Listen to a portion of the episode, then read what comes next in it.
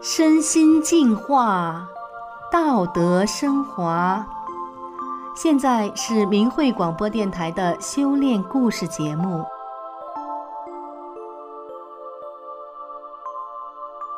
听众朋友您好，我是宋阳，今天为您分享的故事是：幸运的一家子，药罐子妈妈变成了大力士。今天我们故事的主人公在成长过程中，体验到了很多发生在自家的神奇与美好。他的妈妈原本是个弱不禁风的药罐子，如今却变成了能翻地、能种菜的大力士。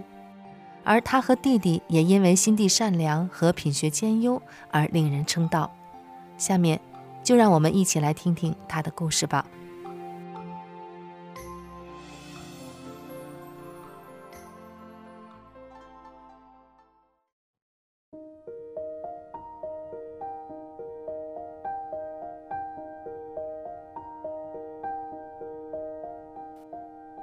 就叫我西云吧。我今年二十九岁了。一九九二年春天，我出生在黑龙江的一个边陲小城。刚出生的时候，妈妈说我白净可爱。我的降生给全家带来了巨大的喜悦。然而同时，却也让体质虚弱的妈妈落下了很多产后病。头疼感冒是家常便饭，还有风湿、胃痉挛、胆囊炎等多种疾病。自我记事开始，母亲就常年与药为伴，家中的各式药品有一大抽屉。为了治病，熬中药、喝汤药，甚至抓蛇和蛤蚧泡药酒喝。母亲成了街坊邻里眼中有名的药罐子。我的父亲是一名普通工人，全家人就靠他的那点微薄收入糊口。母亲治病几乎花光了家里所有的钱。家中的日子过得十分拮据。一九九六年入夏后的一个傍晚，母亲陪我在院子里玩。这时，邻居大爷大娘提着一个很大的老式录音机从我家门前经过，母亲就和他们打招呼。他们告诉母亲，刚刚从练功点回来。他们说，他们练的这个功法特别好，是真正的佛家上乘修炼功法，不仅能祛病健身。还可以使人返本归真。说罢，他们就邀请母亲去他们家看交工录像带。母亲一开始委婉地推辞了，但是邻居走后，我却一直嚷着要去，不去就满地打滚哭闹。没办法，母亲随后就带我去了邻居大爷家。其实我一直不知道，当时幼小的我为什么要那样。后来明白了，可能这就是缘分吧。邻居很热情地教母亲学练了法轮功的第一套功法——佛斩千手法。练完之后，母亲觉得身体特别舒服。以往因为风湿病后背总疼，但她在练完第一套功法，就感觉后背不疼了，还全身轻松。有了第一次神奇的体验，此后母亲就天天带我去邻居家学功。学会五套动作之后，又得到了法轮功的主要著作《转法轮》，于是母亲开始正式修炼法轮功了。之后，母亲的身上发生了天翻地覆的变化，她把所有的药都扔了，整个装药的抽屉空了，可她却完全康复了，人变得红光满面，气色特别好。修炼法轮功不仅让饱受疾病摧残的母亲恢复了健康。也为家里省了一大笔医药费，母亲心情舒畅，人也有劲儿了。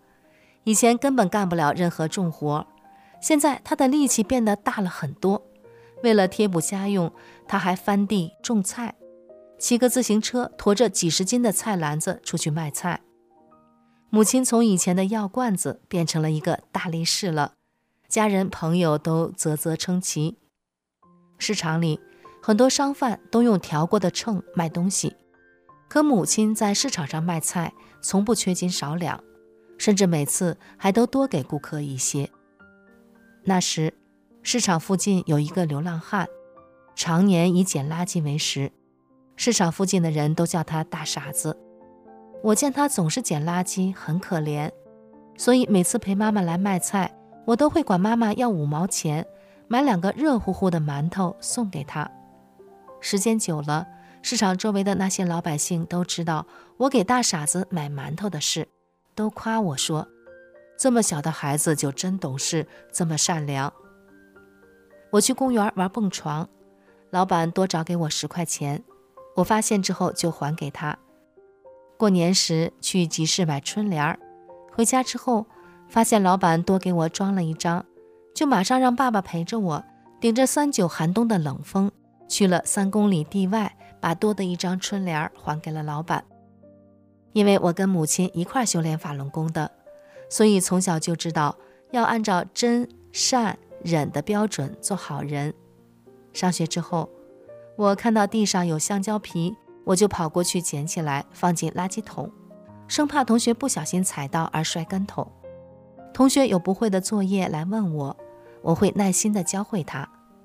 班里有一个同学，父母都是残疾人，家庭条件很困难，我就号召大家给他捐衣服和书包等学习用品。我一直和同学相处得很和睦，而且修炼令我增长智慧，我的学习成绩一直名列前茅，而且我在唱歌、舞蹈和朗诵等方面都颇具天赋，经常获得学校的各类荣誉。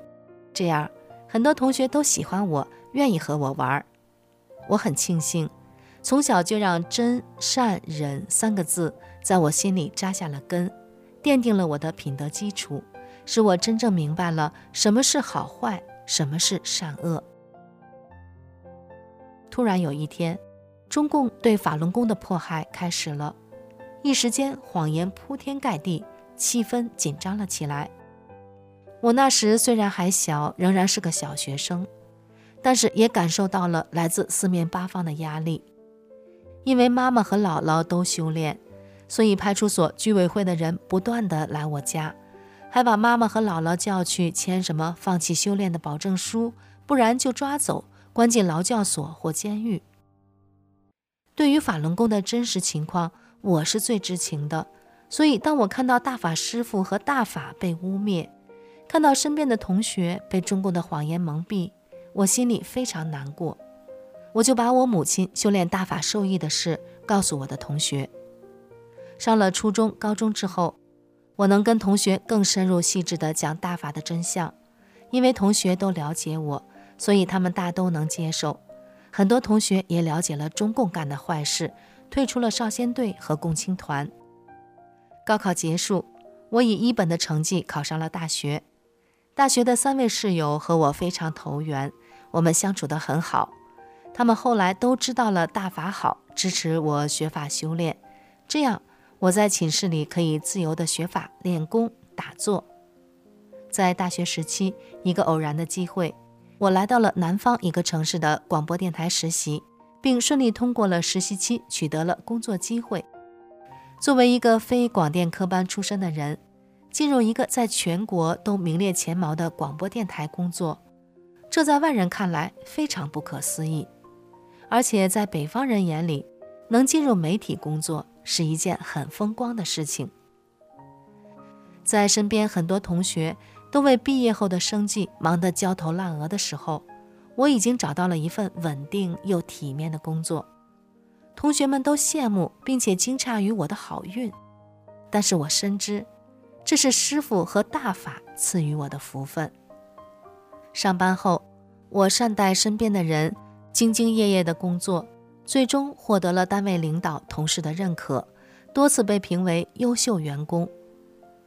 我有一位高中就认识的朋友李媛，大学四年，我们俩在同一个城市就读，多年的相处可谓情同姐妹。李媛的命运颇为坎坷，从小体质不好，经常生病，家境贫寒，而且就读于一个不知名的大学，毕业后也没有找到一份稳定的工作。好不容易在一个电器城找到了一份后勤工作，辛苦不说，薪水还特别少。我在南方稳定后，百般失意的李媛就来到我所在的城市，打算在这边闯闯看。在他找工作期间，我无条件的给他提供食宿，给予他温暖和关爱。我告诉他，多念法轮大法好，真善人好，会有福报。李元见证过修炼大法后，在我身上发生的很多神奇事。他还发现，体弱多病的他，只要在我身边住一段时间，身体就会变得好一些。因此，他非常相信大法的威力，也逐渐的按照真善忍的标准规范自己的言行。而李元来我这没多久，他就找到了工作，虽然初来乍到，薪水不高，但他很知足。一年之后，凭借自身的努力，他又跳槽到了一个收入高于之前的公司。又过了一年，又跳到了一家年薪十几万的甲方公司。后来，我和他合租了一套房子，他也经常和我一起学法练功。随着身体的不断改善，李元再也不像之前一样病怏怏了，以前不舒服的症状也渐渐消失了，人也变得乐观积极了。我的工作收入在同龄人中属于高的，每月结余下来的钱贴补家里，让收入不多的父母免去了很多后顾之忧。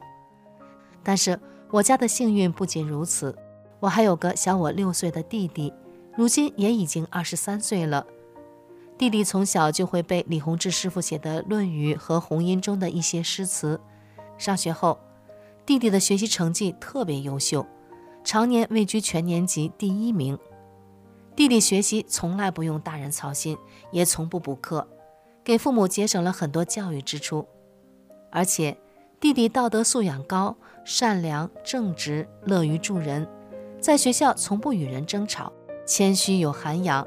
在老师和同学眼中，品学兼优。高考时，弟弟以优异的成绩考上了国内排名前十的一所重点大学的双一流专业。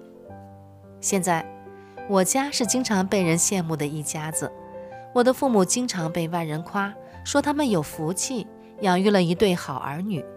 其实，我们姐弟只是按照大法真善忍的标准为人处事而已。每次认识的街坊朋友夸我有出息，我都会真诚地告诉他们，这都是因为我们修炼法轮大法，按照真善忍的标准做好人而带来的福报。好的，听众朋友，以上就是今天我们的故事，感谢您的收听，我们下次再见。